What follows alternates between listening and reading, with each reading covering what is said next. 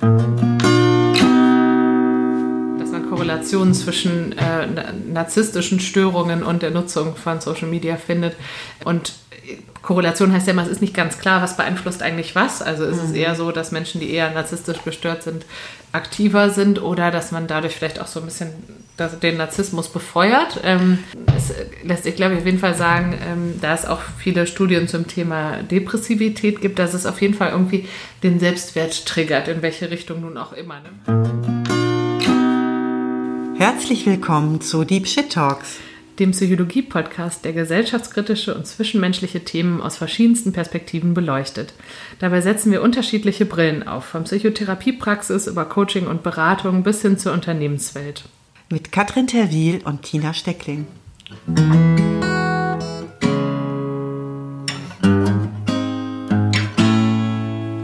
Hallo Katrin. Hi Tina. So, heute die Einstiegsfrage von mir. Wie sitzt du heute hier? Ich bin äh, gespannt auf unser Thema, ähm, was du vorgeschlagen hast für heute und ähm, habe so ganz viele verschiedene Gedanken dazu im Kopf und äh, ja, freue mich aufs Gespräch. Ähm, Tina hatte die äh, Idee, dass wir das Thema ähm, Social Media und Mental Health mal beleuchten. Ähm, vielleicht grob zusammengefasst, wem folgen wir, wieso, welche Einflüsse hat das auf uns? Vielleicht gibt es auch Unterschiede in den Kanälen ähm, ne, welche, welchen, welches Medium nutze ich. Ähm, und ich bin gespannt, wo wir landen ähm, am Ende des Gesprächs. Ja, ich ähm, hatte diesen Themenvorschlag von einer Followerin aus der Instagram-Community und ich fand das ein ganz spannendes Thema. Ich glaube, dass für viele Menschen ja auch äh, zumindest irgendwie ein ambivalentes Verhältnis ist. Und ähm, was hat das für eine Auswirkung auf uns?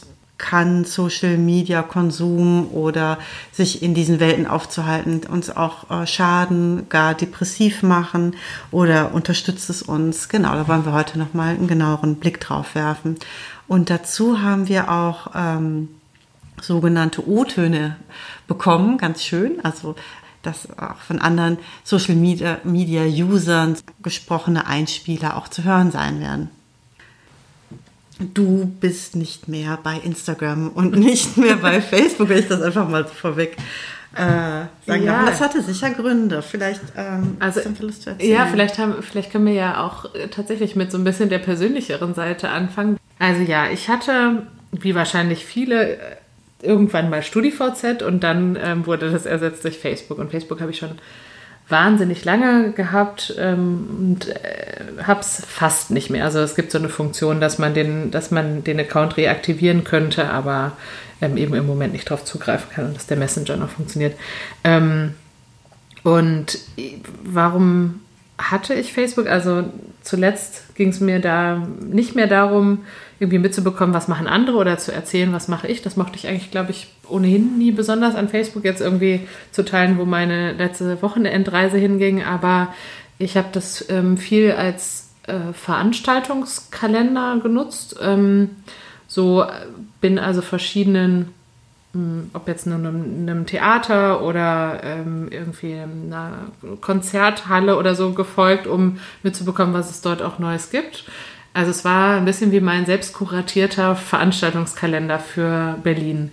Und dann ist es so ein Kontaktbuch von alten Kontakt, also wie so ein Archiv auch von, von älteren Bekanntschaften quer, über die Welt. Ähm, eine Weile auf Fidschi gelebt und äh, dort zum Beispiel ist WhatsApp so fast gar nicht vertreten. Das heißt, das ist immer so das Kontaktmedium noch gewesen. Und dann gab es so ein paar Gruppen, die ich einfach sehr mochte, wo ich den Austausch geschätzt habe. Und das war es dann eigentlich auch schon. Und dann ja so ein paar ähm, Nachrichtenseiten, denen ich gefolgt bin. Also es war ein bisschen wie, wie durch meine selbst kuratierte Zeitung zu blättern.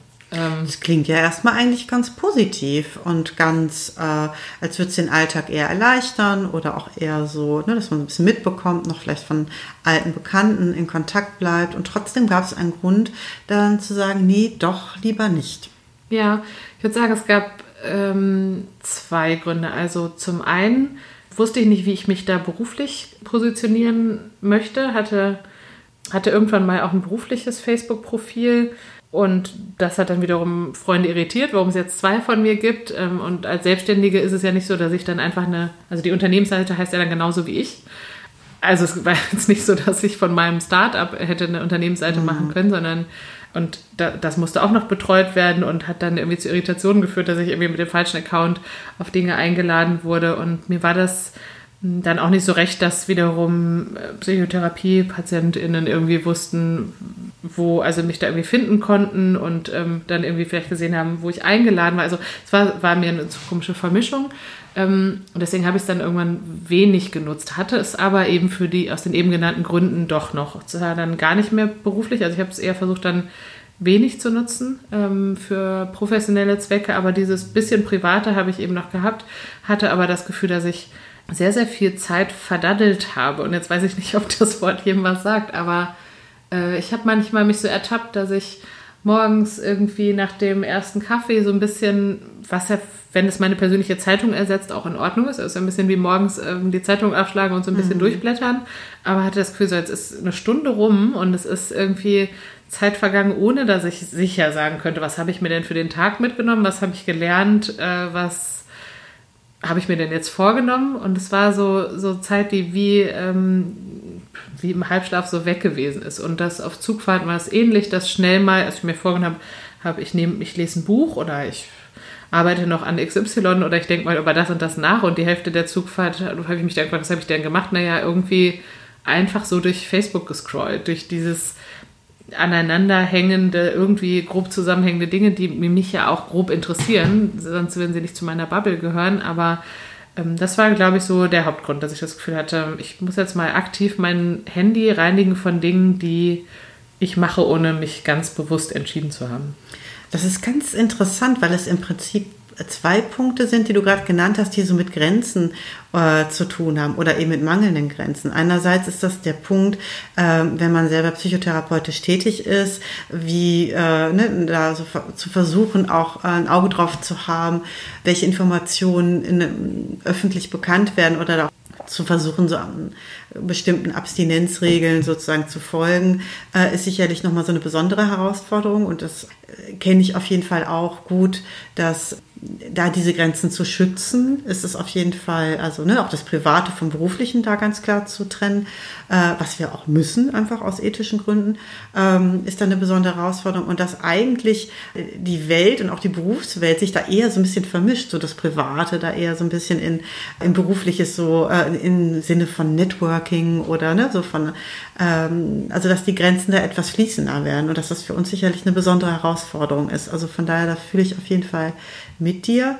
Und der zweite Punkt so ist, dass es einen Unterschied macht, ob ich jetzt in der Zeitung blätter und mir bewusst irgendwie einen Artikel raussuche oder ob immer wieder etwas so in den Feed gespült wird. Immer wieder gibt es so einen neuen Anreiz und ne, noch mehr so von Höchstgen auf Stöcksken zu kommen und rucki sind weiß ich nicht, einige Stunden irgendwie ins Land gegangen, ohne dass wirklich etwas intensiver sozusagen, also auf etwas intensiver eingestiegen wurde, sondern immer nur so ganz oberflächlich berührt und alles sehr so assoziativ und sprunghaft konsumiert und genutzt wurde, was dann letztlich auch ein anderes ja, offenbar auch eine andere, äh, einen mit einem anderen Gefühl hinterlässt. Ja, und ich war übrigens auch echt ähm, erstaunt, was passiert ist, als ich dann verschiedene Apps vom Handy gelöscht habe, wie oft ähm, ich das Handy in der Hand hatte und so reflexhaft quasi der Daumen in die Richtung gegangen ist, wo vorher das, ähm, die App war. Also äh, alleine als Selbstexperiment kann ich es auf jeden Fall empfehlen, zumindest mal das Handy von Dingen zu befreien und mal zu gucken, was das macht. Und dann kann man ja immer noch sagen, äh, am Laptop mache ich Dinge trotzdem. Also jetzt bei Facebook wäre es ja gar kein Problem. Also ich fand das schon auch ähm, erstaunlich. Was, was ich vorher versucht habe, zu machen, ist mir mit einem Bekannten, der eine politisch sehr andere Meinung hat als ich, immer mal auch absichtlich gegenseitig Dinge zuzuschicken, um sie zu lesen, weil, weil ja auch ein Nachteil dieser Bubble ist, also ich meine, der Vorteil ist, es in der Regel kommen Sachen, die man ja irgendwie, die einen interessieren und deswegen hängt, bleibt man ja auch hängen. Also es ist ja also auch nicht schlecht gemacht vom Algorithmus. Ist, wenn das nur langweilige Dinge gewesen wären, wäre mir das ja gar nicht passiert. Und der Nachteil ist natürlich, dass ich nur Dinge lese, die ungefähr meiner Meinung entsprechen und der Meinung um mich herum und ich ganz selten andere Dinge äh, zu lesen bekomme, die auf anderen Teilen der Welt passieren oder die vielleicht auch politisch mal in eine andere Richtung gehen und die mir irgendwie helfen könnten, meine eigene Meinung zu finden. Ähm, das finde ich also auch schwierig daran und ähm, habe es vorher versucht, so ein bisschen auch aktiv anders zu steuern. Ähm. Das ist auf jeden Fall finde ich ein wichtiger Punkt mit der Bubble. Vielleicht gehen wir da später auch noch mal drauf ein. Ich äh, hatte im Vorfeld bei Instagram und das ist sicherlich also da merke ich dieses Bubble-Phänomen eben auch, weil äh, Instagram, glaube ich, äh, das hat ja auch eher so den Ruf, ne, das ist so die Heimat der Influencer, die in äh, so einem aufpolierten, idealisierten äh, Selbst sich sozusagen ähm, sehr einseitig zur Schau stellen und dabei dann was verkaufen wollen. Und mein Instagram doch ein ganz anderes ist durch diesen Bubble-Effekt. Ne? Ich bin natürlich da, ähm, ich bin da nur ähm, mit meinem beruflichen Account und äh, folge da auch entsprechend zumeist Mental Health äh, Accounts ähm, ein bisschen geht es vielleicht dann auch noch so in so angrenzende Bereiche, wenn es eben um soziologische Themen oder ne, so Feminismus oder ähm, andere, ne, so ein bisschen politische, ähm, genauso politische und Bildungsthemen so ein bisschen geht, aber auch ähm, ein bisschen alles, so ein bisschen was so viel gut macht. Also ich, es gibt zum Beispiel ja auch ähm, Accounts, wo man ich sag mal, süße Tiere sieht oder so. Und Ihr könnt das ja mal ausprobieren. Klickt mal einmal irgendwie Hamster oder so auf Instagram an und dann kommen ganz viele Hamster-Vorschlagseiten und die können dann auch gute Laune machen. Also einfach, es muss nicht unbedingt, also ne, der, der Content ist schon sehr steuerbar. Andererseits hast du auch natürlich recht, dass das auch irgendwie die eigene Weltsicht ja auch im Negativen, das erleben wir ja so politisch, wie sehr sich das dann auch so negativ verstärken kann, ne? wenn jemand dann mit äh, zweifelhaften Content sich umgibt, die, der Eindruck dann entstehen kann, dass es ganz viele Menschen gibt, die dann auch äh, seltsamen Ideen folgen und so. Und das, genau, sollte man sich auf jeden Fall auch bewusst sein. Also es geht dann vielleicht so ein bisschen um den bewussten äh, Umgang damit. Auf jeden Fall habe ich vorher in meiner Community mal gefragt, was denn Social Media für sie bedeutet und habe tolle Antworten bekommen. Und oft war dabei ähm, tatsächlich so äh, Austausch, auch so Information, nicht allein sein auch, Kontakt haben, auch in Zeiten, wo Kontakt schwierig ist oder vielleicht auch für Menschen, die sonst wenig Kontakt haben, aber eben auch Ablenkung. Und Ablenkung finde ich so ähm, einen wichtigen oder einen interessanten Punkt, weil das kann halt gut und schlecht sein. Ne? Das kann so zur Vermeidung so irgendwie dienen. Äh, scroll ich jetzt hier irgendwie drei Stunden rum, um mich nicht mit den äh, Themen auseinanderzusetzen, äh, die in meinem sozusagen richtigen Leben, das andere ist ja auch das richtige Leben, aber die vielleicht ähm, gerade in meinem Leben sonst anstehen zum Auseinandersetzen. Aber in manchen Situationen kann das ja auch vielleicht gar also sogar so eine Art Skill sein. Also wenn ich mich vielleicht gerade eher in so Negativschleifen oder so äh, gedanklich bewege oder irgendwie in trauriger Stimmung bin, da kann ja eine Unterbrechung dessen und mit einer konsequenten Ablenkung kann ja auch erstmal in dem Moment ganz hilfreich sein. Ja, ich weiß nicht, was ist dein Gedanke dazu? Ich habe gerade nur kurz gedacht, äh, absolut, also ablenken finde ich kann in Richtung Abwehr gehen, dass man irgendwie das Eigentliche nicht wahrnimmt, aber genauso wie jede Abwehrstrategie ähm, ja auch was ganz Wichtiges sein. Also wenn wir uns nicht ablenken könnten, ähm, wäre das schon auch schwierig. Also dass, dass man irgendwie auch steuern kann, wann möchte ich mich jetzt mit dem Schwerwiegenden auseinandersetzen und wann vielleicht eher mit Hamstern. Ähm, ich habe gerade nur gedacht, ich glaube, manchmal ist es wirklich schwer auseinanderzuhalten, weil äh, es kann ja durchaus sein, dass mich gerade nichts Schwerwiegendes bewegt im Leben und ähm, ich mich jetzt nicht bewusst von irgendwas ablenke. Also selbst wenn ich jetzt auf Stopp drücken würde. Ähm, An der Stelle sagen wir vielleicht dann auch nochmal Hallo Kio-Hund. Der macht gerade auch so eine schöne, ähm, so ein Downward-Facing Dog. das ist immer so nett, dass die Hunde das so schön vormachen. Genau, und lässt sich jetzt ein bisschen kraulen so ein Hund dient sicherlich auch ganz wunderbar so der Ablenkung und Stimmungsaufhellung, kann ich mir vorstellen. Das stimmt, das stimmt. Ähm, Folgst du oder bist du mal Hunde-Accounts gefolgt? Kio hatte mal einen Account. Ich weiß Ach, gar nicht, ob es den noch gibt, aber der hatte mal einen Instagram-Account. Das müsste ich mal in Erfahrung bringen. Falls ja, kann ich den gerne verlinken. Aber, ja, gerne. Äh, es, war, es, gab mal, ähm, es gab mal ein paar Fotos von ihm online. Ähm, ich bin tatsächlich mal so, so, also ich hatte Instagram nicht besonders lange und ähm, aber da bin ich ein paar Tier-Accounts tatsächlich gefolgt. Ähm, ich mochte auch immer gerne diese weiß nicht, wenn zwei Tiere plötzlich Freunde werden, Accounts oder ja, gerettete ja. Tiere, die so ganz furchtbar aussehen und danach so ganz happy sind ja. oder so. Also das waren definitiv äh, typische Dinge, die zu den Dattelmomenten dazugehören. Aber Nur auch stimmungsaufhellend. Auch stimmungsaufhellend. Ähm, aber was ich, was ich gerade meinte, ist, ich glaube, was mich irgendwie beschäftigt, ist und das ist jetzt beim Serien gucken, wenn man irgendwie jetzt mhm. Netflix natürlich nicht anders ähm, und mag einem auch passieren beim Bücherlesen. Aber ich frage mich manchmal, okay, wenn, wenn ich all das, diesen ganzen leisen Lärm um mich herum ausmache, was würde ich dann machen mit der Zeit? Also mhm. wenn ich jetzt wirklich hier keinen Laptop hätte, kein Handy und ähm, vielleicht auch keine Bücher, was wäre es, was, was ich machen wollte mit meinem Leben? Ne? Also nicht nur mit meinem persönlichen, sondern auch so mhm. gesellschaftlich gedacht. Ähm, was würde mich beschäftigen und ich, was, was, was würde ich gerne erleben wollen und ähm, was würde ich vielleicht fühlen, weil ich finde, das ist schon auch so ganz viel Fremdfühlen, also ja. mitfühlen bei den Geschichten von anderen, bei den Accounts von anderen. Jetzt fällt mir gerade, wo wir drüber sprechen, ein, dass es auch eine Korrelation gibt ähm, zwischen wie viel Soap Operas konsumiert ähm, ein Land und wie viel äh, wie viele Kinder gibt es zum Beispiel. Also je weniger Kinder, desto mehr Soap Opera äh, geguckt wird. Und, man, und es gibt da noch so ein paar andere Studien. Ich könnte das jetzt leider nicht zitieren, ich wüsste, es ist zu lange her, aber es ploppt mir gerade so auf.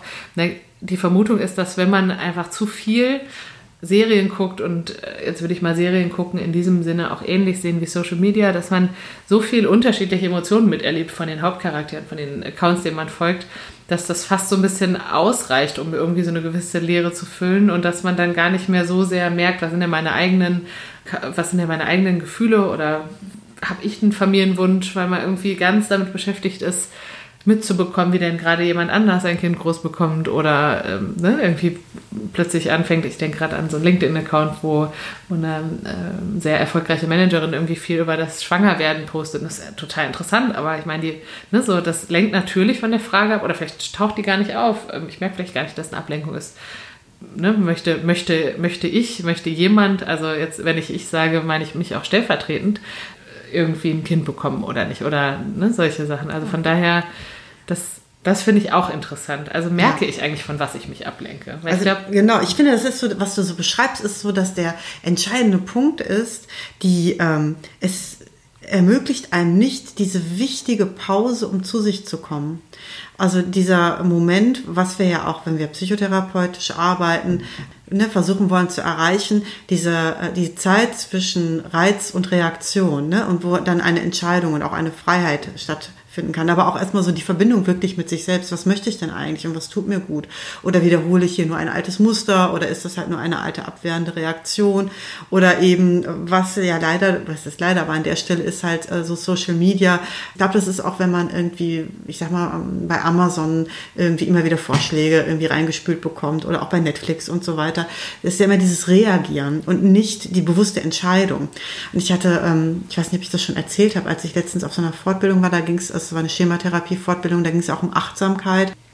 Und da hat der Dozent vorgeschlagen, dass man morgens mal, wenn man immer sonst mit dem rechten Bein in die Hose geht, mal bewusst mit dem linken Bein reingeht. Oder wenn, ne, also diese, ähm, dass es im Alltag so viele Automatismen gibt und da mal bewusst es zu bemerken und anders zu machen, ein bisschen übt, dass wir auch später, also bei schwierigeren Reizen sozusagen, es schaffen, dann äh, eine freie Entscheidung darin zu treffen. Und ich finde, genau das macht einem jetzt Social Media nicht leichter, sonst im Gegenteil. Da ist man ja sehr in der Reaktion und in dem sich so leiten lassen und nicht in dem, in diesem achtsamen und, und bewussten. Aber heißt ja nicht, dass es nicht ginge. Also und wie bei so vielen Sachen ist es nicht das Ding an sich, sondern vielleicht auch eher so der Umgang äh, damit. Aber wäre auf jeden Fall ein Plädoyer dafür, sich dessen bewusst zu werden und dann vielleicht doch öfter mal auch ähm, eine bewusste Entscheidung dann doch darin zu treffen. Tut mir das wirklich gut? Äh, wie habe ich mich danach gefühlt, wenn ich jetzt ähm, das auf diese und jene Weise konsumiert habe?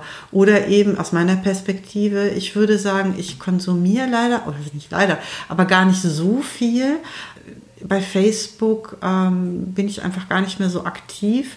Und äh, bei Instagram ist das für mich halt eher etwas, dass ich selber Content halt reinstelle. Und dafür orientiere ich mich auch mal natürlich bei anderen ähnlichen äh, Accounts, aber auch nicht zu viel, weil, und das ist, glaube ich, echt, ähm, damit bin ich nicht alleine, da sonst so ein Druck entsteht.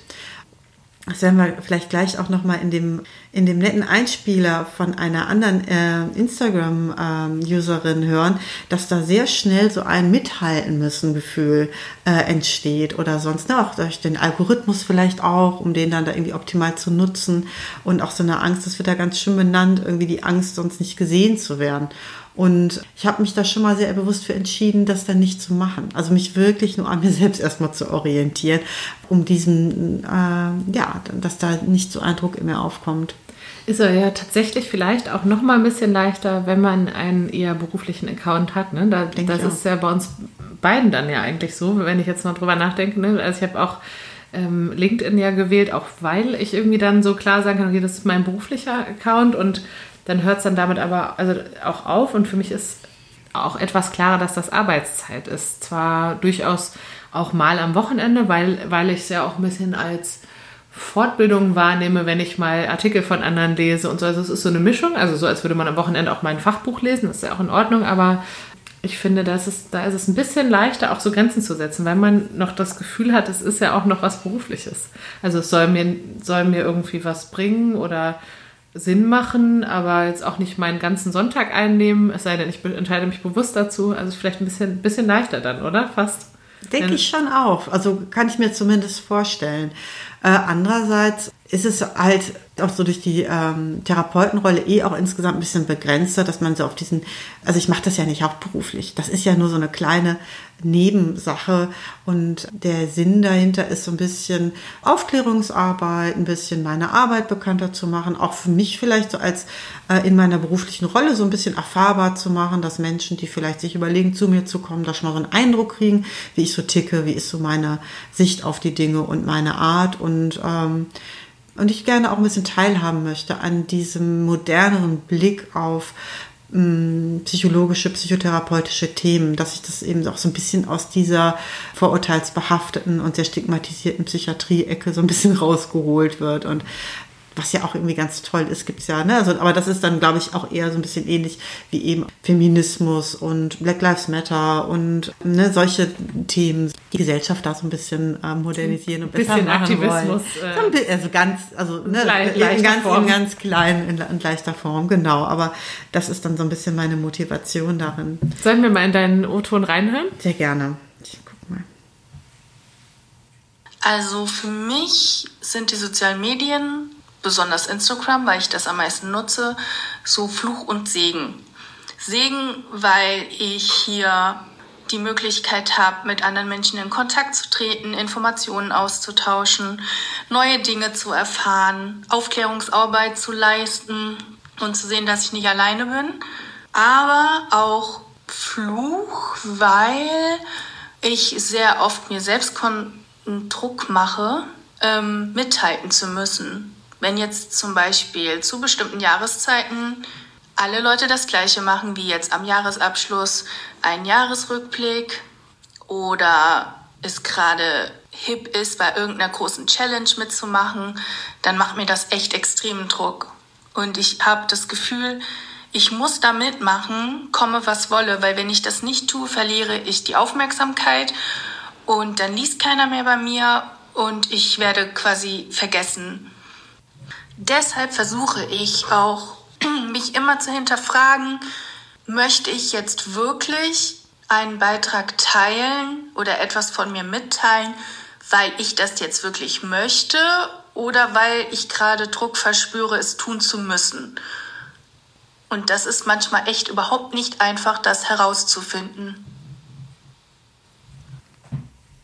Ich finde das so ein ähm, einen tollen Gedanken oder auch so eine tolle Reflexion, weil diese Nähe, die Social Media dann so macht und auch so dieses dann so Teilhaben eben auch da finde ich durchaus so Gefahren birgt. Also diesen, diesen Druck, ich muss dann so mithalten. Ich glaube, dass das nicht nur so individuell ist. Ich glaube, dass das recht weit verbreitet ist und dass das eben durch den Algorithmus auch noch so, ähm, man auch noch so dahin erzogen wird. Ne? Es wird ja belohnt. Das ist ja eher so eine verhaltenstherapeutische Sicht, aber es wird ja direkt belohnt, wenn wir regelmäßig was machen und wenn wir ganz viele Interaktionen generieren und dann ähm, gibt es dann direkt äh, Likes und Reaktionen, die ja dann auch ähm, wissenschaftlich erwiesen dann sozusagen äh, zu so einer Dopaminausschüttung führen was sicherlich auch dann, also mal abgesehen davon, dass das vielleicht auch dann so Suchtkomponenten äh, hat, aber in dem Moment auch einfach, äh, ja, ne, so ganz äh, klassisch konditioniert auch einfach, ne, also ein Verstärker ist für, dafür und sich da so dem entgegenzusetzen sicherlich nicht so leicht ist. Ja. Es ist ja auch ein bisschen diffus, was denn also oder oft mhm. glaube ich diffus, was denn eigentlich unser Ziel ist. Also irgendwie kann das auch sein, dass man so anfängt und dann sind die Reaktionen ganz gut und ganz interessant und irgendwann hat man dann so 1500 Follower und denkt so, ach, das wäre spannend, 2000 zu haben oder okay, ähm, wenn ich wirklich gehört werden möchte, dann ist es wichtig, dass, ähm, dass der Beitrag auch viele Ansichten hat und dann gibt es ja vielleicht auch große Schwankungen und man denkt sich, also, also die Ziele verändern sich, aber die Frage, warum, was ist jetzt eigentlich genau mein Ziel? Also warum poste ich Dinge? Ähm, und was passiert, wenn das nicht mehr funktioniert, finde ich, ist, auch, ist manchmal ein bisschen diffus. Ist nicht so klar wie, ich, ich, ich, arbeite auf einen Marathon hin und der ist dann und dann oder so. Oder? Also es ist so ein bisschen stetige Arbeit und das Gefühl, die Arbeit von, also das Training von den letzten vier Wochen ist verloren, wenn ich jetzt mal eine Woche nichts mache durch den Algorithmus, sondern also was, was, ist, was ist eigentlich verloren? Ne? Wir, wir sind unsichtbar, wir sind nicht mehr wichtig. Ähm, aber ja, ich erlebe das ein bisschen diffus, was das Ziel ist. Total. Und das ist auch irgendwie so, ein, äh, so eine Art, ich weiß nicht, wie man es nennt, also so eine Art, ähm, dass sich das so verselbstständigt dass es vielleicht am Anfang irgendwie noch eine klarere Vorstellung gab und irgendwann aber auch gerade durch dieses Phänomen dieser Belohnung und weil wir darauf eben dann so anspringen und weil wir das als Erfolg dann in dem Moment verbuchen, doch dann dadurch auch irgendwo manipuliert werden oder dann auch vielleicht zu anderem Verhalten getrieben. Und wenn dann vielleicht, keine Ahnung, jetzt Sonntagabend ist und es vielleicht doch jetzt eigentlich der Körper dir sagt, ruh dich aus oder ne, mach mal die Augen zu, leg's Handy mal weg, aber in dem Moment ähm, äh, dich dann vielleicht äh, dann doch zu einem Verhalten treibt, wo dann die Belohnung innerhalb dieser virtuellen Community dann doch höher bewertet wird, als dann in dem Moment die Ruhe. Gerade wenn man weiß, ne, also Abgrenzung und wohl dosiertes Verhalten wird nicht unbedingt belohnt. Ich finde das irgendwie ganz schön. Also ich bin da, wie gesagt, nicht so sehr ehrgeizig, glücklicherweise. Und ähm, äh, beziehungsweise habe mich da schon mal irgendwann auch sehr bewusst auch dafür entschieden, nicht nur um immer mehr Followerzahlen zu haben, dann immer mehr dazu tun. Was dann auch dazu führt, dass ich dann auch einfach mal ein oder auch zwei Wochen nichts poste und auch einfach weiß, dass meine Reichweite dadurch nicht zu hoch ist. Ich das aber vom Vorbildcharakter auch wichtig finde. Also ich finde gerade wir in unserer beruflichen Rolle sollten da vielleicht auch irgendwie eher so ein bisschen dafür stehen, dass äh, so ein achtsamer Umgang auch mit sich und mit seinen ähm, Kapazitäten, dass das äh, auch einen Wert hat. Und, und dieser Wert und dem zu folgen nicht weniger wichtig ist.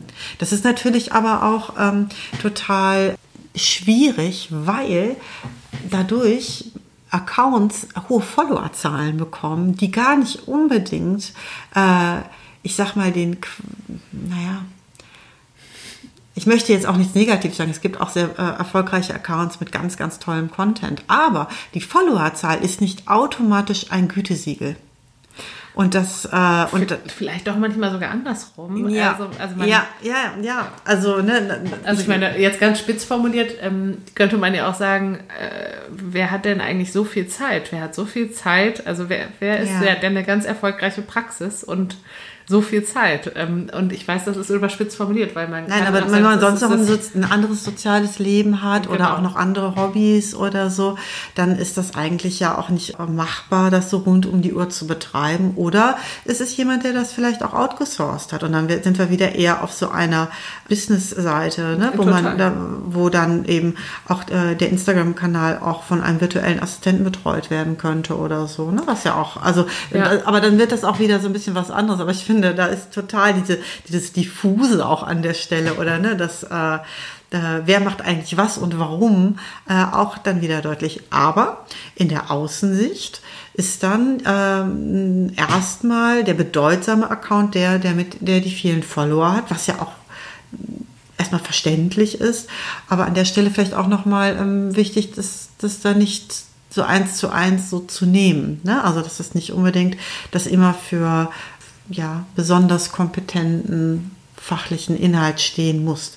Aber ich will jetzt auch nicht sagen, dass das jetzt automatisch immer nicht so ist. Ne? Manchmal kommen auch verschiedene Qualitäten zusammen, dass jemand vielleicht einfach auch sehr gut darin ist, äh, wissenschaftliche Inhalte irgendwie gut visuell aufzubereiten. Und dann ist das so eine ganz tolle Aufklärungsarbeit, sowas dann auch vielleicht irgendwie in, in schönen, leicht zu konsumierenden Häppchen auch so dazu bringen. Ja, und ich will auch nicht schmälern, auch, äh, ne, sagen wir mal, auch nicht runterreden, dass wenn jemand wirklich sich ein, zwei, drei Stunden pro Tag Zeit nimmt, um seinen LinkedIn oder Instagram oder sonstigen Kanal zu bespielen oder TikTok, ja, was dann irgendwie nach einem kleinen Video aussieht, aber einen ganzen Tag Videoproduktionen erfordert, mhm. kann und sollte das ja auch Teil des Geschäftsmodells sein, wenn man es geschäftlich betreibt, dann ist das so wie ähm, Geld in Marketing investieren, Geld und Zeit oder in ähm, Vertrieb ähm, oder was auch immer. Trotzdem denke ich manchmal, hm, es heißt, ist ja auch die Frage, also wenn man ganz erfolgreich ist, braucht man vielleicht auch nicht wahnsinnig Geld in Marketing zu investieren. Also ne, dann, dann läuft es vielleicht eher durch Empfehlungen und braucht man dann eigentlich wirklich so einen Kanal. Ähm, ich weiß gar nicht, was ich, was ich damit sagen will. Also wenn ich so ganz erfolgreiche Kanäle sehe, habe ich quasi ähm, Ehrfurcht und, ähm, und Interesse, aber auch manchmal das Gefühl, warum ist das eigentlich nötig, sich so aufzublasen. Ja. Aber es ist so eine Mischung. Also es ist, ähm, und ich möchte es auch nicht abwerten. Nee, aber wir können Gründen. ja vielleicht die Empfehlung geben, dass es sich immer mal lohnt, auch noch mal ein bisschen hinter die Kulissen zu schauen.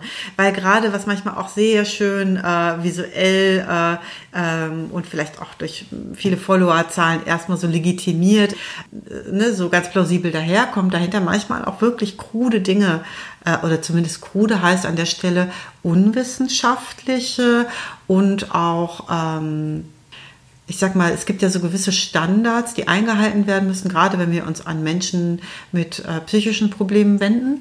Und die werden da nicht unbedingt immer eingehalten. Oder wo so Grenzen, also zum Beispiel darf man sich so als ähm, Coach oder Berater, kann man auch egal mit welchem beruflichen Hintergrund oder mit welcher Expertise sich sozusagen ein Angebot machen und sich an Menschen wenden. Aber wenn es darum geht, irgendwie Depressionen oder Angsterkrankungen oder etwas eben, also eine Störung hm, von Krankheitswert zu behandeln, da darf man es nicht. Und das sieht man bei, also zum Beispiel bei Instagram auch Accounts, die das, diese Grenze nicht, also die diese Grenze überschreiten. Und das ist dann durchaus auch bedenklich es geht mir jetzt eher darum, vielleicht auch da ein bisschen wach einfach zu gucken, sich nicht so von dem allerersten Blick äh, blenden zu lassen. Ich meine, das kennen wir ja auch, wenn wir einfach so normale Werbung konsumieren. Nicht die mit den tollsten Werbespots sind auch immer die, die wirklich dann äh, die besten Zutaten oder das beste Preis-Leistungs-Verhältnis und so weiter bieten irgendwie, sondern das auch zur Kenntnis zu nehmen, aber ruhig auch noch mal einen weiteren Blick so zu zu riskieren. Was, was ist das eigentlich für ein Mensch dahinter äh, und ähm, ne, was, was bietet der an? Sind da so grundlegende Qualitätskriterien eingehalten oder nicht? Und genau. Ja. Ich glaube, bei anderen Themen kann man vielleicht schon so ein bisschen mutiger Werbung machen, aber gerade bei den psychischen Gesundheitsthemen oder Gesundheit an sich ähm, sollte man wirklich gucken, dass man niemandem zu viel anvertraut, der so Heilsversprechen macht und irgendwie das äh, sagt, also wenn, ne, so Traumabehandlung aus der Ferne oder sowas. Um Gottes äh, Willen. Ne? Also drei Stunden bei mir im Online-Coaching und dann äh, sind die Kindheitstrauma vergessen. Ja, äh, dann so ne, sind die Blockaden gelöst. Genau, Blockaden, äh, Blockaden lösen ist auch immer so eine, also so, also wenn, wie gesagt, durch, äh, mit wenig Zeiteinsatz und einfach dadurch, dass jemand äh, fast so ein bisschen guruhaft jetzt. Äh, ja, und auch mit einem klaren Versprechen, was hinten rauskommt. Also ja. ich würde niemandem versprechen, ist, was bei einer Depressionstherapie das hinten rauskommt. Das ist auch verboten. Genau. Das genau. dürfen wir auch nicht machen. Also das steht, äh, es ist gesetzlich vorgeschrieben, dass du das, äh, dass du das nicht darfst. Also ähm, und das macht ja auch einen Unterschied. Das kann man sich ja auch gut vorstellen, welche ethischen Grenzen damit überschritten werden. Weil wenn du jetzt irgendwie keine Ahnung ähm, versprichst, dass diese Feuchtigkeitscreme zwölf Stunden Feuchtigkeit irgendwie äh, in deine Haut bringt und dann sind es aber nur elf, äh, dann ist die Konsequenz nicht so. Aber wenn jetzt jemand, wenn es an die Gesundheit geht und du versprichst jemand, ich heile dich jetzt vom Krebs und das ist nicht so, hat das einfach eine andere andere Tragweite. Und bei psychischer Gesundheit ist es eben, ähm, ist das einfach auch nicht egal. Also ne, da hängen Schicksale dran. Das, äh, das ist ähm, das Und das ist auch das Ausnutzen des Leidensdrucks, ne? Auf Absolut. So eine Art. Können wir mal ganz kurz eine Pause machen? Ja. Ich würde einmal kurz äh, zur Toilette. Ja, machen. Alles klar. Oh no, jetzt haben wir hier den ersten Podcast-Fail. Ich habe hier tatsächlich geschafft, äh, einen ganz ähm, einen super interessanten Austausch mit Katrin zum Thema Mental Health und Social Media einfach mal nicht aufzunehmen. Und ähm, ich weiß nicht, was da passiert ist. Katrin ist aus einer kleinen äh, Toilettenpause zurückgekommen und äh, wir haben uns ganz wunderbar unterhalten und ich habe es aber leider ja anscheinend hier nicht wieder richtig eingestellt. Wir hatten, ähm, wir haben euch dann auch eingeladen, eine kleine Pause zu machen, euch äh, vielleicht auch einen Tee zu holen oder so. Und dann haben wir über zwei Dinge besonders gesprochen, nämlich ähm, der, der, Hund ist ganz aufgeschreckt, seitdem wir gerade, seitdem wir gerade gesagt haben, oh nein, gesagt haben. Ähm, oh je. Also wir haben einmal nicht trösten, ist alles wieder gut. über die ähm, negativen Aspekte auch körperlich gesprochen. Also ähm, dass man sich ja in der Regel eigentlich gar nicht bewegt beim Social Media nutzen oder auch posten, dass das ähm, und auch, dass es so zur Bildschirmzeit führt ähm, und äh, die, das Bildschirmlicht auch einen Effekte haben kann, aber auch so, dass der Abend sich manchmal so viel verlängert ähm, und wir vielleicht nochmal aufgeputscht sind. Ähm, also so, so Gesundheitsaspekte Aspekte von Social Fall. Media. Kann ich ja auch nochmal irgendwie einsteigen, weil ähm, ich finde auch gerade äh, diese Einschränkung, dass das Social Media dadurch, dass wir uns darin so verlieren und darin eher so ein bisschen bewegungslos wird und dass eben dadurch dann noch mehr eingeschränkte Bewegung, gerade jetzt so zu Pandemie- und Homeoffice-Zeiten, ähm, wirklich nicht unerheblich sein kann. Also auch gerade für unser psychisches Befinden, wenn wir durch, dadurch, dass der Algorithmus uns immer wieder neue, ähm, interessante kleine Trigger irgendwie in den Feed spült, wir ähm, dann doch einfach noch länger Stund um Stund sitzen bleiben und das vielleicht die Zeit ist, die wir sonst noch ein bisschen Tageslicht bekommen hätten, wenn wir rausgegangen wären, ist das natürlich ja, auf jeden Fall nicht so zu vernachlässigen. Ne? Dass da schon auch ein ähm, bewusster Umgang damit dann auch wichtig ist.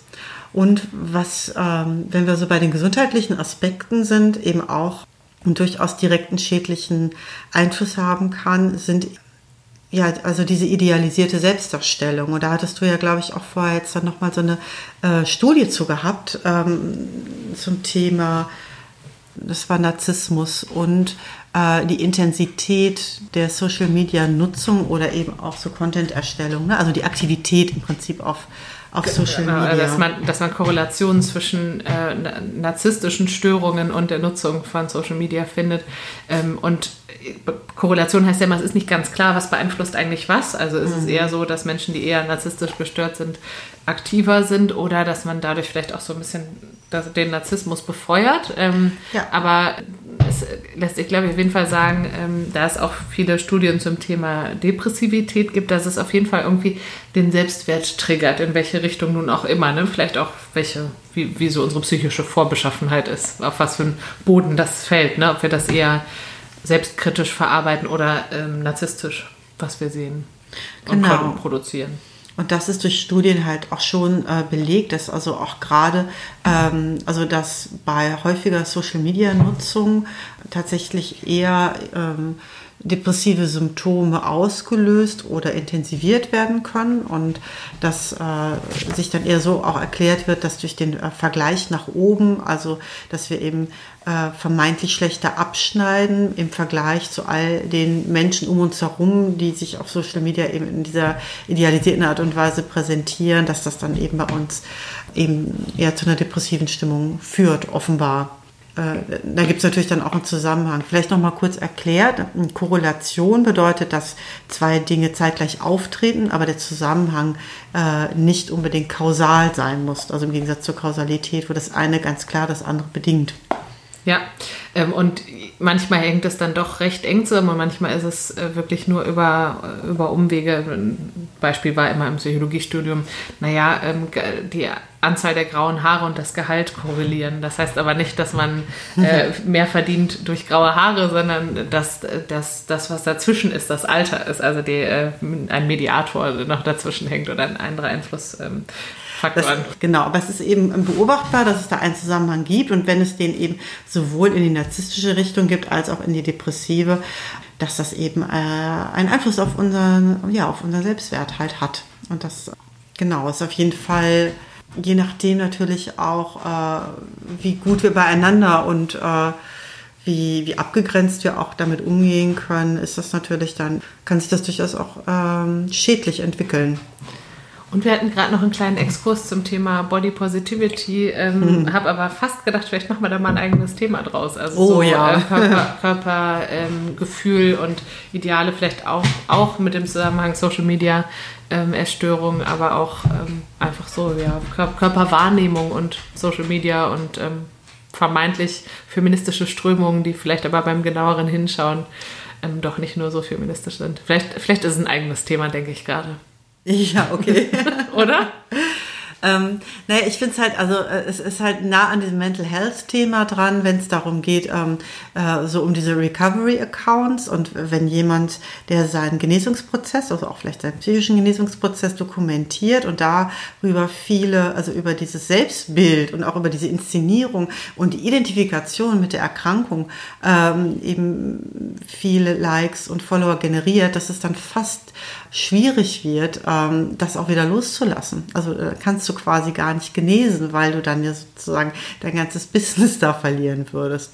Und das ist, glaube ich, ein wichtiger äh, Punkt und eben auch, wie sehr das triggern kann. Also wenn jemand Fotos von sich und ich sag mal, ne, das ist glaube ich mittlerweile auch verboten, aber auch was ist, was so Richtung Selbstverletzung geht oder eben auch zwischen also, oder Fotos von ähm, starkem Untergewicht postet, dass das bei Menschen mit ähnlichen Erkrankungen eben auch wieder so zu selbstschädigen Verhalten führen kann. So, wir machen eine kleine Pause. Der Hund geht raus. So, okay, da sind wir wieder. Und ähm, genau, weiter geht's. Äh, vielleicht wollen wir uns noch mal einen weiteren O-Ton anhören, ähm, der vielleicht ganz interessant ist und jetzt noch mal ein anderes Portal irgendwie damit beleuchtet. Wir können ja mal reinhören. das soziale Medium, was mich am meisten nervt, ist eigentlich LinkedIn weil ich finde, dass LinkedIn äh, irgendwie Facebook mal 10 ist. Also als man früher gesagt hat, ja, die Leute profilieren sich immer so bei Facebook, sie stellen immer ihr Leben so toll dar, finde ich das bei Instagram ist natürlich nochmal eine Spur härter, aber bei LinkedIn, finde ich, wird das Ganze nochmal auf die Spitze des Eisbergs gebracht, wo irgendwie jeder, der äh, in seinem Beruf mal einen Furz abgelassen hat, ähm, davon ein Foto macht und das dann irgendwie äh, als total äh, toll verkauft. Und ja, hier meine die Lektionen, die ich von diesem Furz gelernt habe, auflistet und so. Und ähm, wenn ich das lese, dann geht es mir auch so richtig schlecht. Also das, hat, das merke ich richtig, das hat, ähm, Aus, äh, hat Auswirkungen auf mich, negative Auswirkungen darauf, wie ich mich fühle. Weil ich ähm, dann immer das Gefühl habe, oh Mann, andere machen voll viel und ich mache überhaupt nichts, jetzt fühle ich mich voll scheiße und ich bin voll der Underachiever und so. Ich finde das halt total, also es ist halt wirklich richtig toxisch für mich und vor allem in Anbetracht der Tatsache, dass ich vermutlich keine Underachieverin bin. Äh, und das ärgert mich dann, dass sozusagen LinkedIn und alles, was ich da lese, dafür sorgt, dass ich mich schlecht fühle, obwohl ich eigentlich objektiv keinen Grund habe, mich schlecht zu fühlen. Glaube ich. Genau, also ich bin dort, aber eher, weil ich das Gefühl habe, dass ich es muss, so aus äh, beruflichen Gründen. Ähm, aber in Wirklichkeit merke ich, dass wenn ich da viel Zeit verbringe und vor allem von anderen Leuten auch Sachen lese, dass es mir dann nicht so gut geht. So, Katrin, was würdest du sagen? Muss man bei LinkedIn sein? Äh, schwer zu sagen. Ich glaube, man muss, ähm, man denkt oft, dass man vieles im Leben muss und es geht dann irgendwie doch ohne. Es gibt äh, natürlich sehr viele ähm, Menschen in Personalabteilungen, die selber nicht auf LinkedIn sind und für die das irrelevant ist, wenn sie sich einen Lebenslauf anschauen. Und es gibt sicherlich auch genug Möglichkeiten über Netzwerkveranstaltungen oder sonstige Kontakte in, an, an interessante Positionen zu, zu, kommen oder sich anders fortzubilden. Also wenn ich zusammenfassen müsste, was, was hat man denn für Vorteile auf LinkedIn, dann ist es sicherlich, dass es ein bisschen wie so eine Art Online-Konferenz ist, auf der man so Impulse bekommt und auch andere Menschen kennenlernt, die einem natürlich ähm, Türen öffnen können, welche Art auch immer, ähm, indem sie einem verraten, wie sie etwas angehen und ich kann das für meinen eigenen Job nutzen äh, oder indem sie mir vielleicht jemanden vorstellen, der für mich relevant sein könnte oder ähm, ich kann mich informieren, noch bevor ich äh, bei einem Unternehmen arbeiten möchte. Schon den Eindruck, dass auch das Employer Branding extrem wichtig wird auf LinkedIn. Also wie stellen sich Firmen dar und auch darüber, also so eine Art Business-Influencer-Tum wird immer relevanter. Also wenn ein Head of HR oder ähm, der, äh, weiß ich nicht, der Director of äh, Diversity äh, oder die ähm, viel aktiv ist, dann, dann sehe ich ein Unternehmen auf eine bestimmte Art und Weise, möchte da vielleicht sogar arbeiten, wäre sonst nicht auf die Idee gekommen.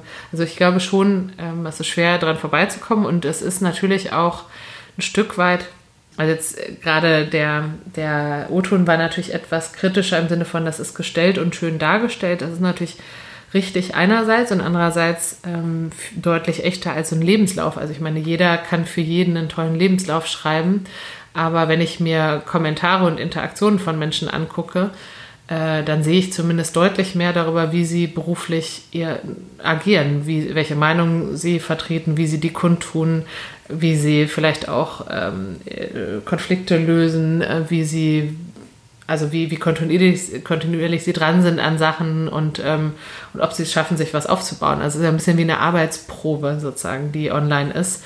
Und ich könnte mir vorstellen, dass das ähm, relevanter wird. Also ich habe heute noch einen Beitrag ja. auf LinkedIn gelesen, so nach der die Frage, ob Lebensläufe vielleicht auch aussterben und ähm, du in Zukunft einfach dein Profil mitschickst. Ja? Und wenn, wenn der Trend kommen sollte, dann äh, kann das ganz schön schwierig sein, wenn man vielleicht noch nicht mal einen LinkedIn-Account hat oder den dann aufbaut und ähm, darauf aber nicht zu finden ist.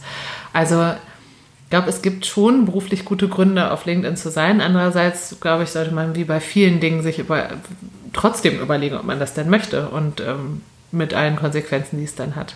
Ja, ich fand es auf jeden Fall total spannend, dass, äh, dass es doch eigentlich letztlich so eine große Ähnlichkeit gibt, ob wir jetzt in diesem LinkedIn-Kosmos sind, wo es ja per se eher um Karriere geht und ne, in der Leistungs- und Erfolgsorientierung oder jetzt, ich sag mal, zumindest in dieser Bubble, in der ich bei Instagram bin, eher ja um psychische Gesundheitsthemen, eher auch von, von Betroffenen und eben ne, so therapeutischen Content sozusagen, der ja eben, ja eben nicht unbedingt in Richtung Leistung sozusagen geht, sondern vielleicht auch eher so ein bisschen in die andere Richtung. Und nichtsdestotrotz äh, in, in beiden Welten eigentlich das Erleben sehr ähnlich ist. Also der Vergleich sehr stark und, und das, die Befürchtung darin schlechter abzuschneiden und dass äh, das keine, auch nicht unbedingt authentisch ist, was dann da sozusagen im Kontakt ist und trotzdem die große Angst, irgendwie den Anschluss zu verpassen. Also irgendwie diese ja, das Soziale in den sozialen äh, Social Media doch dann das Entscheidende ist, also irgendwie wie auf dem Schulhof da irgendwie gut dazustehen, irgendwie mit den Richtigen in der äh, gleichen Ecke wahrgenommen zu werden und dass das eben auch so einen Druck macht. Also ich kriege manchmal so ein irgendwie so ein Bild wie von so einem Schulhof oder so, ne? Und wo, was ja auch in der, in der Schule fand ich das auch nicht leicht oder ich finde, da ist der Druck ja auch sehr hoch, irgendwie da den äh, richtige, von den richtigen Menschen anerkannt zu werden und äh, eine gute Position sich zu verschaffen oder eben auch negativen Konsequenzen zu entgehen, irgendwelchen Abwertungen oder so. Ne? Und das höre ich, also es ist für mich auch interessant. Ich, wie gesagt, für die, die das nicht wissen, ich habe zwar ein ähm, LinkedIn-Profil, aber eigentlich ein sehr unbespieltes äh, und kenne mich da ehrlich gesagt gar nicht so aus und habe auch so ein bisschen das Gefühl, dass es so eine andere Sprache ist, die ich vielleicht gar nicht so richtig spreche. Vielleicht würde ich es auch können, ich weiß nicht. Ähm, aber meine Zeit ist dann auch irgendwie auch ein bisschen begrenzt, dass ich jetzt auch nicht so viele unterschiedliche äh, Plattformen dann so bedienen wollte unbedingt. Ähm, was nicht heißt, dass ich da jetzt irgendwie nicht auch neugierig bin, mal reinzugucken und zu hören. Auf jeden Fall finde ich es dann super spannend, sondern dass das sich im Prinzip total ähnelt, auch wenn es nur so ein bisschen andere ein anderer Schulhof sozusagen ist. Da es halt die berufliche Welt ist, ist es, glaube ich, noch schwieriger, ähm, auch mal so ein unperfektes Bild zu zeichnen. Also offiziell, äh, öffentlich zu sagen, auf die und die Art und Weise habe ich mein Startup zugrunde gerichtet. Oder heute habe ich ein Seminar gegeben und es ist total in die Hose gegangen. Und es gibt natürlich solche ja, Posts auch weil mal. Weil ich nicht vorbereitet war, ja. weil ich mich so lange, keine Ahnung, mit meiner Mutter gestritten habe. Also es gibt es mal, aber es ist natürlich seltener. Und ähm, äh, ja, es es geht natürlich viel ums äh, Darstellen von, von Erfolg, weil es am Ende natürlich zu den Zielen, den Typ, also die ich gerade so gesagt habe, ne, warum nutzt man äh, LinkedIn, ist nochmal ein bisschen anders als, na, obwohl vielleicht, vielleicht, wie du sagst, das, die Themen sind ähnlich. Ähm, der Schulhof ist dran. Da, ähm, naja gut, aber es geht ja schon irgendwie um darum, da in irgendeiner Art und Weise sich äh, vorteilhaft zu vernetzen und weiterzukommen mit so einem ganz klaren beruflichen Anliegen. Also wenn jemand jetzt so überhaupt nicht ambitioniert ist, ich sag mal so, keine Ahnung, jemand sagt, ich, mir reicht es, wenn ich irgendwie an der Kasse eines netten Supermarktes sitze, weil ich verdiene hier wirklich nur mein Geld, um meine Miete zu zahlen. Und ich verwirkliche mich in meinem Leben irgendwie in meinen Hobbys, was weiß ich, weil ich Perserkatzen züchte oder was auch immer, äh, der würde, also würde diese Person sich ein LinkedIn-Profil machen, wahrscheinlich nicht also ne, dem ist ja irgendwie inhärent, dass, äh, dass es da so einen beruflichen Anspruch gibt. Und da kann ich mir schon vorstellen, dass das, ähm, dass dann natürlich auch alle Beiträge oder, oder das äh, Dasein zu müssen sozusagen ja diesem Ziel irgendwo auch dienen soll. Und ja. von daher, das ist vielleicht auch so ein bisschen, äh, vielleicht auch so die Hürde für mich, dass ich gar nicht genau weiß, wie ich mich da präsentieren soll, weil ich ein bisschen mehr mich irgendwie so als Verfechterin für das auch mal eher lieber locker lassen oder, oder zumindest, also nicht immer und nicht für alle, aber äh, ne, so das eigene Wohl auf jeden Fall über dem stelle und natürlich auch mit Menschen zu tun habe, wo eben so eine übersteigerte Leistungsorientierung ja auch eher zu psychischen Schäden oder ne, Störungen geführt hat. Also sprich irgendwie Burnout. Und also so ich fände es ja total spannend, wenn du äh, damit äh, mit dem Thema LinkedIn aufrütteln würdest. Aber äh, das ist natürlich, wie wir eben auch schon hatten, auch immer alles Arbeit. Äh, das darf man ja auch nicht vergessen. Ja. Das ist ja nicht nur ein, das wäre witzig oder spannend, wenn du es dann machen wollen würdest. Ne? Dann müsstest du dir das gut überlegen. Das ist ja wie ein neues neuer kleiner Businesszweig irgendwie, wenn man sich für sowas entscheidet, macht man ja nicht nebenher. Das ist alles Arbeit. Und äh, trotzdem finde ich natürlich die gesellschaftliche und politische Dimension auch immer spannend. Also auch immer gerade vielleicht auch irgendwie so ein bisschen so einen anderen Punkt irgendwie reinzusetzen in etwas, äh, was sehr stark sich in, in eine Richtung ausrichtet. Also da auch wieder so ein bisschen Gegengewicht irgendwie ja. so oder eine Gegenstimme auch auf nochmal dann so reinzubringen. Das ist ja durchaus auch so mein, äh, mein Ansporn tatsächlich so die also ich meine, wenn ich, wenn man über Diversity Management oder Mental Health oder Gesundheitsmanagement postet oder sogar auch noch weiterführend auch mal psychische Erkrankungen, also ich habe auch schon mal gepostet zu, was ist eigentlich eine Schizophrenie, äh, solche Dinge. Ja, also super. Das, ähm, das war ist eigentlich gut. auch mein, mein, oder auch mal so ein bisschen provokativ, was ich daran schwierig finde, wenn alle Unternehmen Resilienzthemen, ähm, äh, Resilienz Fortbildungen anbieten und äh, ob das nicht so ein bisschen ist, müssen alle noch widerstandsfähiger werden und uns dickere Jacken anziehen, dann kann die Firma uns weiter so hart schlagen, wie sie das. Ja, also, und da überlappen also, natürlich auch unsere genau, Themen dann genau. wieder sehr, wo ich dann irgendwie in diesem Coaching- und Selbstoptimierungsbusiness, was es ja auch irgendwie auf der Mental Health Schiene oder ne, in der Persönlichkeitsentwicklung, ne, da da gibt es das ja auch als, ne, als würde es dann so an uns liegen und äh, mit, den richtigen, äh, mit der richtigen Einstellung und Arbeitseinsatz sozusagen auch unsere Psyche und unser, äh, ne, dass dann Glück, das, äh, der Normalzustand dann sozusagen ja, eigentlich wäre. Wir können, wir können ja die beiden Blogartikel, die wir gerade meinen, noch mal verlinken in den Shownotes und dazu passt auch, wen das Thema interessiert, ähm, die, was war es, die fünfte Folge, also unsere fünfte Folge, was hilft, ähm, also so ne, ja. vermeintlich einfache Tricks und es liegt an dir und du hast es selber in der Hand, wie es dir in der Corona-Pandemie geht und man muss einfach ein bisschen mehr Morgenritual und ein bisschen mehr ähm, Achtsamkeit und schon äh, läuft das ja, ne? Ja. Mit, mit allem ja, eigentlich. Ja, ja, ja, genau. Ne? Diese einfachen Lösungen, die dazu propagiert ja. werden und das alles nur von der eigenen Einsatzbereitschaft und Leistungsbereitschaft sozusagen abhängt. Genau, das, ähm, genau, die Folge können wir auf jeden Fall da auch nochmal so ans Herz legen. Und jetzt überlege ich gerade, ähm, wollen wir noch einen O-Ton hören? Gerne. Oder? Also ich äh, hätte noch einen zu noch einem Medium, was wir bisher noch gar nicht gesagt haben. Wir könnten noch einmal ähm, reinhören ins Thema Twitter. Ähm, da geht es auch um die Vermischung von, also da geht es auch um den beruflichen Druck und dass das fast ein bisschen ist wie eine Reputation, wenn man einen gut laufenden Twitter-Account hat, finde ich auch ganz interessant. Es geht ja in Richtung Lebenslauf könnte LinkedIn ersetzen, Fragezeichen. Nee, andersrum, LinkedIn könnte Lebenslauf ersetzen, das können wir nochmal reinhören und ähm, Das ist so ein bisschen diese Social Credibility, ne? Also dieses, dass wir uns sozusagen äh, dadurch auch so eine Reputation erarbeiten, wie wir irgendwie äh, in Social Media auch wahrgenommen werden oder auch eben da anerkannt werden. Ich finde das ganz. Das, fällt mir äh, der genaue Buchtitel nicht ein, aber es ist gerade ein Buch sehr bekannt. Äh, das heißt, wer, wer nicht sichtbar ist, findet nicht statt, äh, glaube ich. Ähm, so in, so, Wow, ja, das bringt So, ja total auf den Punkt. Ähm, also, wo es eben ganz viel um äh, tatsächlich dieses äh, ja, Sicht Sichtbarkeitsthema geht, ne? Wenn Ja. du nicht ges gesehen wirst ähm, online äh, Als mit dem, du sonst machst. nicht da, ne? Also ja. Passt auch zu dem O-Ton von, von vorhin. Ja, total. Ja. Ähm, so, ich mache nochmal das Thema, noch mal das Thema Twitter unter. Social Media Ding eingefallen, was äh, mich total nervt, nämlich Twitter. Ähm, ich finde die Idee von Twitter richtig, richtig gut, na, dass man eben, das ist ja ein sehr politisches Medium, ähm, dass man sich politisch informiert von der ganzen Welt und ähm, ich mache das tatsächlich manchmal, wenn große politische oder wichtige Ereignisse sind, dass ich dann da auch mir die Hashtags auf Twitter durchlese und ähm, das finde ich wirklich politisch super, super informativ. Aber ich finde es so nutzerinnenunfreundlich, dass ich keine Lust habe, das zu benutzen, weil ich mir denke, boah, ich muss da immer mir alles angucken, bis ich mal irgendwo was finde, was ich mag. Weil, also ich weiß nicht, ob ihr bei Twitter seid, aber da kriegt man ja nicht nur die Posts von den Leuten angezeigt, die, denen man followt, sondern auch immer die Kommentare drunter und das ist, also ich finde es super nervig. Ähm, was ich bei Twitter vor allem am nervigsten finde, dass das ähm, in der Wissenschaft eigentlich so ein Muss ist, dass man auf Twitter aktiv ist. Ähm, das finde ich total krass. Es ist äh, bei uns zum Beispiel auf den Arbeitswebseiten sind die privaten Twitter-Accounts verlinkt. Ähm, in Lebensläufen kannst du es mit reinschreiben und irgendwie, wenn du aktiv auf Twitter bist, da bist du gut in deinem Job so ungefähr.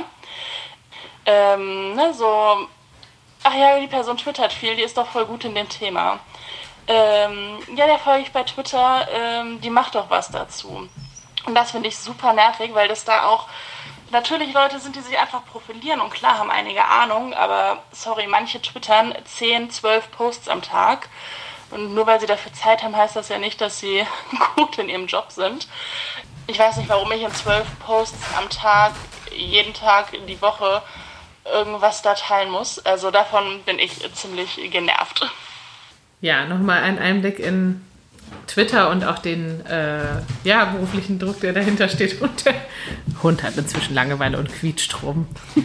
Ja, ich finde es, ähm, was sich immer mehr abzeichnet und was ich eigentlich am Anfang heute gar nicht äh, unbedingt so hätte kommen sehen, ist doch, dass dieser, ähm, dieser Druckaspekt ganz, also so plattformübergreifend, mit dem, dass es einfach äh, so eine große und auch eine reale Bedeutung für unser Leben bekommt. Ich glaube, ich bin mit der Erwartung eigentlich heute eher so in die Folge gestartet, dass das eher etwas ist, was wir uns selber machen und dass es eigentlich aber darüber hinaus auch ähm, tatsächlich die Welt sich auch ein bisschen in die Richtung so verändert, dass die Konsequenzen auch tatsächlich noch ein bisschen realer werden. Und das ähm, heißt jetzt nicht, dass ich dazu auffordern möchte, sich dem zu unterwerfen oder da dann zu sagen, ja, dann ist es halt jetzt so, sondern vielleicht, dass wir uns umso mehr Strategien überlegen müssen, wenn es schon oft diffus ist und wenn es oft schon durch den Algorithmus da so äh, neigen, da so reinzufallen, uns drin zu verlieren und das ne, so so überhand nimmt und es dann auch sogar auch noch eben äh, tatsächliche berufliche Konsequenzen und Relevanzen hat, dass es dann umso mehr vielleicht eine, eine klare Strategie mit vielleicht, was weiß ich, klaren Zeiten, klaren Zielen, also so ein bisschen wie so eine Art Gegengewicht da vielleicht noch mehr braucht. Also Es gibt ja auch so, ähm, so Apps, die äh, andere Apps automatisch verbieten zu bestimmten Uhrzeiten oder ausschalten oder sowas. Das, das kann ja auch tatsächlich äh, helfen, ne? sich selber so ein bisschen auszutricksen.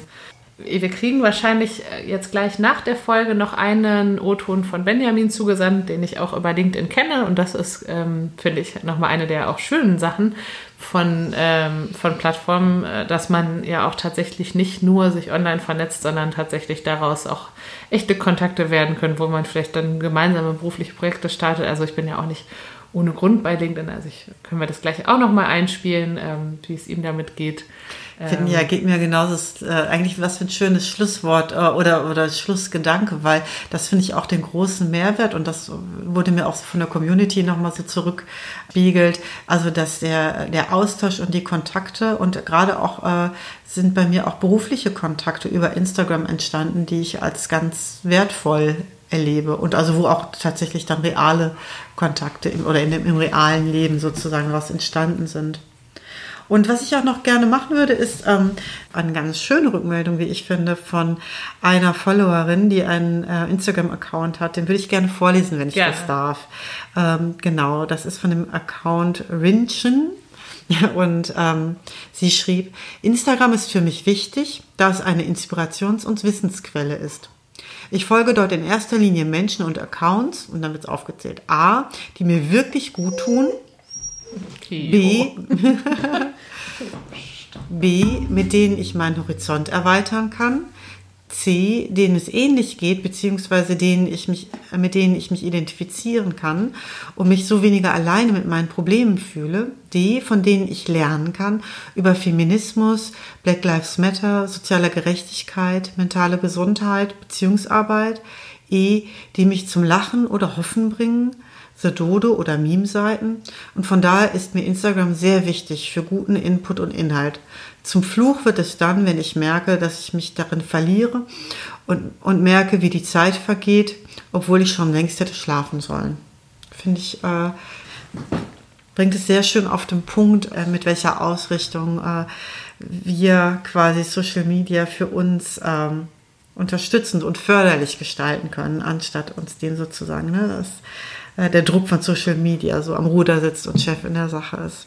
Super, dann ähm, geben wir das Schlusswort ähm, einfach per O-Ton an Benjamin und ich freue mich auf jeden Fall, wenn wir unter dem Posten dieser Folge vielleicht tatsächlich mal ins Diskutieren kommen und äh, widersprüchlich zu dem eben geposteten O-Ton äh, vielleicht auch ja, in eine richtige Diskussion kommen. Wäre ja auch wirklich spannend, ähm, nochmal eure Erfahrungen zu hören, äh, euren Umgang, eure inneren Guidelines. Teilt eure Meinung.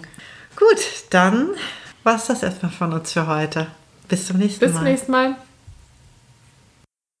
Mein Name ist Benjamin Rolf, ich bin Coach und Berater für New Work und New Performance und ich bin jetzt seit gut einem Jahr auf LinkedIn aktiv unterwegs. LinkedIn natürlich ähm, hat natürlich auch einen gewissen Reiz, also man hat schnell das Gefühl, vielleicht auch was verpassen zu können, weil die Fülle an Inhalten auch einfach mehr wird. Also gefühlt nimmt das von Tag zu Tag, von Woche zu Woche zu und dementsprechend wird es auch immer schwieriger, ähm, da hinterherzukommen und wirklich auch dran zu bleiben. Und dementsprechend ist natürlich wirklich die Frage, was ist mein eigener Anspruch und was sind auch meine Grenzen, die ich mir in der Nutzung vielleicht auch von Plattformen wie LinkedIn, aber vielleicht auch Instagram setze. Wie abhängig mache ich mich mit meinem Selbstwert von Likes, von Kommentaren, die ich bekomme, vielleicht auch mal von Kritik, die ich bekomme, von, von noch nicht so positiven Rückmeldungen und wie gehe ich vielleicht damit um, wenn ja, vielleicht auch manche Zahlen einfach mal zurückgehen, ne? wenn die Likes äh, nicht so hoch sind wie gestern, wenn die Kommentare weniger wären. Ähm, es äh, letztendlich ist Social Media ein sehr fragiles System und ähm,